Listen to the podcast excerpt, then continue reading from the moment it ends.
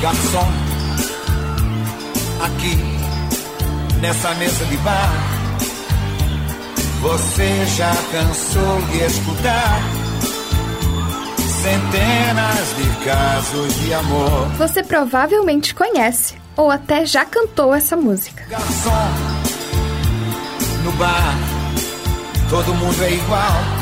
O brega é um dos estilos musicais mais presentes no cotidiano dos brasileiros, seja com seus representantes mais antigos. Você é luz, é raio, estrela e luar. Manhã de sol, meu iaia, meu ioiô.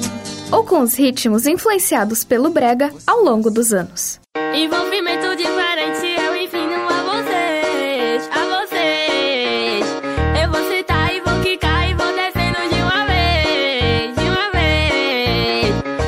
estilo brega surgiu por volta dos anos 60 e é parte fundamental da música brasileira. Sempre aplaudido pelas camadas mais populares, o brega marcou a memória coletiva e influenciou diversos gêneros do país. Eu não sou cachorro, não, para viver tão humilhado. Começa agora o documentário Nos Ritmos do Brega, onde você vai conhecer mais dessa história, entender suas contradições e como o Brega permanece no mapa da música brasileira. Tu não sabes compreender quem te ama, quem te adora. Tu só sabes maltratar-me e é por isso que eu vou embora. A principal referência quando o assunto é música brega ou música cafona é o historiador Paulo César de Araújo. Há exatos 20 anos, ele publicou o livro Eu Não Sou Cachorro Não e mudou a forma como essa música era vista no país. É curioso que a música cafona ela passa a ser designada assim num momento em que surge uma música chamada bossa nova, né? Vai tristeza e diz a ela que sem ela não pode ser. É quando a elite brasileira pela primeira vez se interessa pela música popular, porque até então, podemos dizer assim, toda a música popular era de certa forma desprezada pelas elites culturais. Chega de saudade, a realidade é que sem ela não há paz, não há beleza. A palavra cafona, ela, ela surgiu ali, ela designou esse estilo musical nos anos 60, né? Que é uma palavra consta que é de origem italiana, né, que significa indivíduo vilão, tolo. E ali naquele período pós-bossa nova, quando tinha uma música identificada à sofisticação, um público mais elitista, como um contraste ou como oposição a esse estilo, um segmento da sociedade passou a designar uma outra música de cafona. A partir dos 80, aí começa a se usar a expressão brega, que tem o mesmo sentido, né? Quer dizer, apenas foi mudando ali, né? O que era música cafona, que alguns chamam ainda durante boa parte do tempo, passa a se chamar música brega.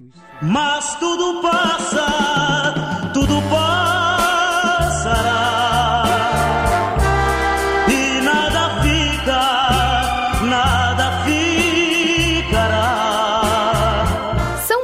histórias para a origem da palavra brega. Paulo César de Araújo diz que a versão mais próxima da verdade começa lá no século XVII, em Pernambuco. Havia um marechal alemão chamado Schönberg, cujo nome foi aportuguesado para Schumbergas. Em 1664, Jerônimo de Mendonça Furtado, que compartilhava com o alemão uma vasta bigodeira estofada, veio de Portugal para administrar a província de Pernambuco. O apelido Chumbregas, semelhante ao Chumbergas, pegou. Como bigodudo gostava de trago e de farra, o termo chumbregar passou a ser sinônimo de gandaia. E aí, no século XX, essa expressão chumbregar, esse verbo já apareceu na forma reduzida de brega, identificando os espaços onde as pessoas iam se embriagar, garanhar, quer dizer, as zonas ali do, do, do Baixo Meretrístico no Nordeste. E as músicas que se tocavam nesse ambiente começava a ser chamada de música de brega. Então, quem que tocava ali? Valdir Soriano, Lindomar Castilho, né, os cantores românticos, Altemar Dutra, música de brega. Eu vou rifar meu coração, vou fazer leilão, vou vendê-lo a alguém. Não vou deixar o coitadinho viver sempre sem carinho, ficar sempre sem ninguém.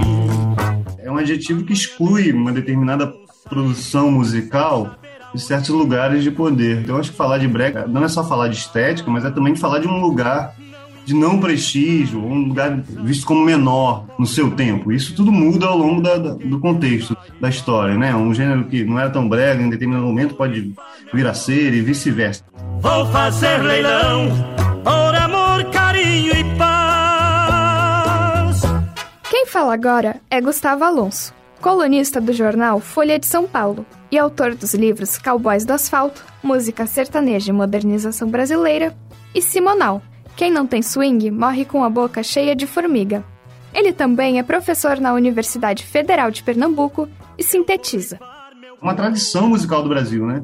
Que por causa dessas linguagens de poder acaba sendo, me parece, enquadrada como menor, né? Por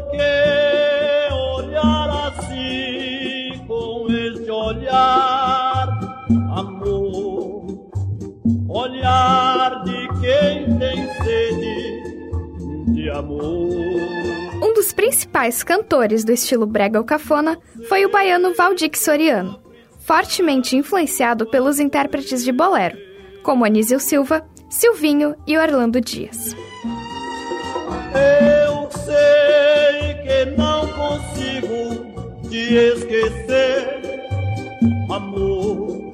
Seu primeiro disco foi gravado em 1959 e foi um hit no Nordeste. A projeção nacional só veio no final dos anos 60. Quem explica é Paulo César. O sucesso dele foi muito gradativo. Inicialmente no Nordeste, aos poucos ele foi descendo, e na virada de 60 para 70 que ele se torna um cantor de projeção nacional, um ídolo nacional. Que nesse sentido ele vai se tornar o ícone maior da música brega, ou na época música cafona, né? Porque ele representava exatamente isso na forma de cantar, na forma de se apresentar, no estilo, no figurino, os óculos, o chapéu, a roupa, tudo considerado exagerado, né? Nos versos, enfim. Então, nesse sentido, ele foi a mais completa tradução desse estilo chamado brega. E ele se define, quer dizer, como artista de projeção nacional, exatamente nessa virada dos anos 60 para 70. Quando aí você já tinha uma, uma, um estilo musical que vai ser chamado de MPB, Contra o vento, sem lenço, sem documento, no sol de quase dezembro, eu vou. Fica estabelecido esses, essas duas vertentes da música popular brasileira, duas vertentes principais. Uma vertente de formação universitária, atingindo também um público de formação universitária, classe média, a vertente da MPB, e de outro a vertente popular, romântica, chamada Cafona, que vai atingir um público mais popular, formado por compositores também de origem popular em sua maioria. E que é feito afinal esse seu coração? E que espécie de amor você deseja dar? Nenhum deles ali fez universidade, ou a grande maioria não fez universidade que não tinha essas, essas influências literárias de vanguarda, não tinha influência do jazz, não tinha influência de concretismo, enfim, fazendo uma música mais simples, sem acordes dissonantes, apenas acordes perfeitos, e centrados basicamente na questão romântica amorosa, mas não apenas isso, mas tendo isso como seu foco principal. Quer você, se tudo já lhe dei. Eu te amo, meu Brasil.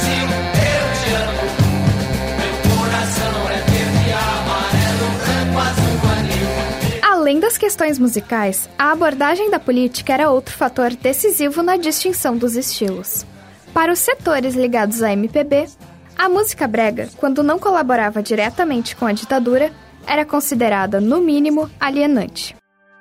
Eu venho de Campos, subúrbios e vilas. O movimento brasileiro de alfabetização foi uma das políticas do regime louvadas em letras de música brega. Seguindo a corrente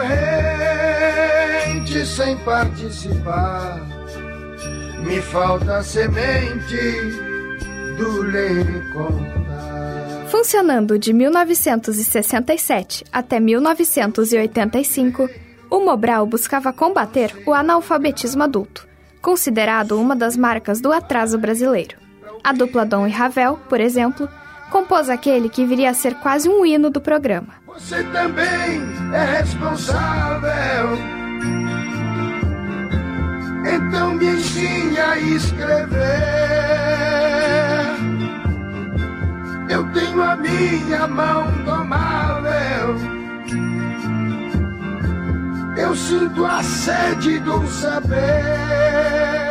Pesquisador Gustavo Alonso explica que alguns músicos do Brega de fato apoiaram o regime. No entanto, não é possível classificar todo o Brega como defensor da ditadura, nem a MPB como sempre crítica ao regime. Alonso também defende uma análise menos reducionista de quem foi taxado como adesista. Teve apoio em determinados momentos, determinados artistas cantaram músicas simpáticas ao regime, por aí vai, né? Ou simpáticas a determinadas medidas do regime. Então isso aconteceu também em diversos momentos. Então é por, é por isso que é importante analisar caso a caso. Mas é isso, claro que existiu, né? Mas é importante tentar compreender. Compreender não é aceitar, né? É compreender esse fenômeno. Eu vou tirar você desse lugar. Paulo César de Araújo vai na mesma linha, lembrando que o Brega também era crítico à realidade social do período. Por exemplo, a música Vou Tirar Você Desse Lugar, de Odair José, relata uma paixão socialmente condenada. O motivo dessa paixão era uma prostituta. E não interessa o que os outros vão pensar. Outras letras vão criticar a opressão social vivida pelas empregadas. Dois por dois mede o quarto da empregada. Pra mim ela vale muito, talvez pra outros não valha nada. Valdir Soriano tem uma música chamada Uma Empregada Vai Ser Mãe dos Filhos Meus. Já Luiz Carlos Magno critica o quarto 2x2 dessas trabalhadoras. O quarto da empregada não tem janelas. Acham que ela não merece olhar as estrelas. Na galeria do amor é assim. Muita gente à procura de gente. Enquanto isso, Agnaldo Timóteo fala da homossexualidade em músicas como Perdido de Amor, Eu Pecador e Galeria do Amor, que traz referências à Galeria Alaska, uma famosa boate gay da noite carioca. A galeria do amor é assim. Um lugar de emoções diferentes. Onde a gente que é gente se entende. Onde pode se amar livremente. Você tem um discurso ali de protesto, mas que não é um protesto à política institucional, mas um, um protesto do cotidiano dessas pessoas do dia a dia. Daí a referência ao quarto de empregada. Você tem canções brega que falam disso, né? Então, a música do Daí José, por exemplo, onde ele fala assim: Eu sei que o seu quarto fica lá no fundo, e se pudesse, você fugia desse mundo. Deixa essa vergonha de lado, pois nada. Ou seja, ele não está protestando contra o ditador, ele está protestando contra o autoritarismo da sociedade brasileira no cotidiano. Por você ser uma simples empregada, não vai modificar o meu amor. Ao te ver pela primeira vez, eu tremi todo. Uma coisa tomou conta do meu coração. Mas o tempo passou e o brega foi se expandindo. Nos anos 80 surgiu um pernambucano que viria a ser rei, no mesmo estado onde séculos antes o português bigodudo chumbregava. Garçom, olhe pelo espelho, a dama de vermelho que vai se levantar. Enquanto o Sudeste tinha o rei Roberto Carlos, lá Reginaldo Rossi se tornou o rei do brega. A música Garçom que você ouviu no começo do programa, é dele. Mas não é a única que ele canta conversando com um garçom. Garçom amigo, apague a luz da minha mesa. Sendo rei ou não, o importante é que Reginaldo assumiu a condição de brega.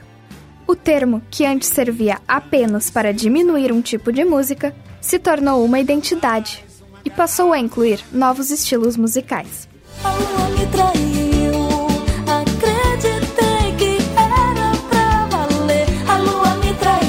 A banda Calypso e o brega pop do Pará, Meu amor era verdadeiro, o teu era pirata. o Tecnobrega de Gabi Amarantos, do mesmo estado. O teu não passava de um pedaço de lata.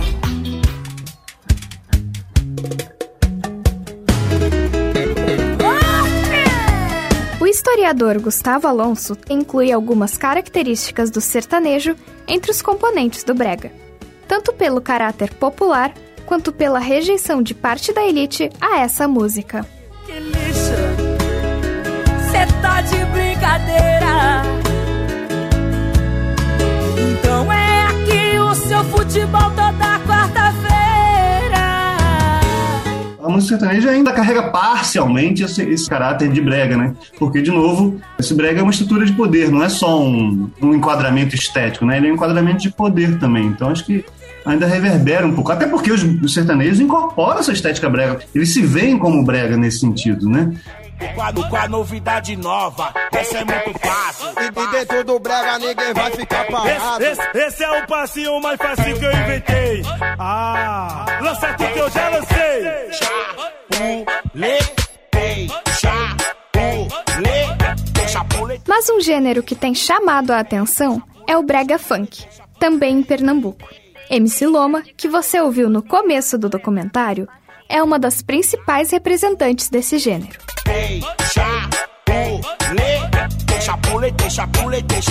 Numa antropofagia musical, o brega funk junta a tradição romântica do brega com a cultura dos MCs. São MCs e grupos como Shevchenko e É Louco, Dadá Boladão, MC Loma, MC Troia, A Tropa, Magnatas do Passinho e MC Lia. E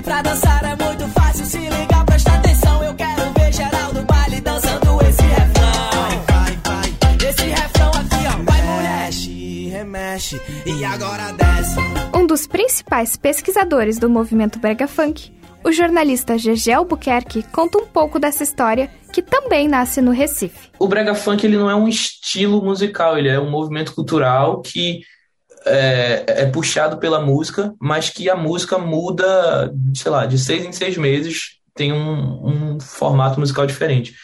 Nesses quase 10 anos de mais de 10 anos de existência do brega funk, ele absorveu a influência de uma série de gêneros. O Tecnobrega foi um deles, assim, teve um momento que as músicas do brega funk eram muito parecidas com o Tecnobrega, com a mesma batida e tal.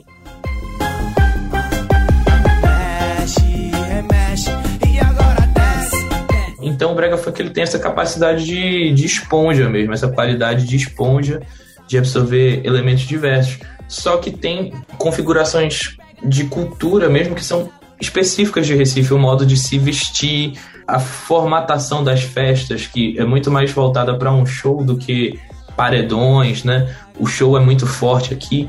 Você não tem isso, por exemplo, no. Você não tem as aparelhagens como existem em Belém, né? O show, a presença do, do show é muito marcante ainda aqui, é o principal. Ritmo contagiante vai entrar na mente delas. Manda pra safadinhas. Evoluiu, ritmo agressivo 150 fluiu. Gegé Albuquerque produziu o documentário O Brega Funk Vai Dominar o Mundo para o Spotify. Ele enfatiza que o brega funk de hoje não é exatamente um herdeiro direto do brega dos anos 70, sobretudo pelo aspecto musical das produções. Mas para a GG, a marginalização dos gêneros permanece. Eu acho que não uma descendência, acho que os artistas têm influências desses movimentos, assim, é, ouviram Gilliard, ouviram Odair José, ouviram esses artistas todos, mas do ponto de vista musical é absolutamente diferente, radicalmente diferente, né? Até os modos de produção é feito de, com coisas eletrônicas, né? porém tem esse, essa marca social ainda muito forte, né? Essa identificação com as classes mais baixas e esse preconceito né, da, das elites e das, é, das instituições culturais que não conseguem pensar políticas públicas, não conseguem pensar formas de valorização desse patrimônio cultural. Saiba que o meu grande amor hoje vai se casar. Mandou uma carta pra me avisar. Deixou em pedaços meu coração. Este foi o documentário Nos Ritmos do Brega, produzido para a disciplina de Radiojornalismo 2 da Fabico URGS. A apresentação foi de Tabata Cole. A produção de Alberto Santana, Ângelo Rockenbach, Cadu Gribler, Paulo Garcia e Daniel Corrêa. O roteiro foi de Ângelo Rockenbach, Guilherme Freilin e Tabata Cole. A técnica de Neudimar da Rocha. E a orientação da professora Cida Golim. Até a próxima!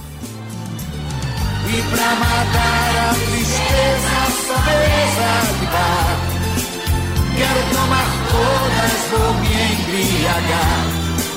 Se eu pegar no sono, me deite no chão. Me deite no chão.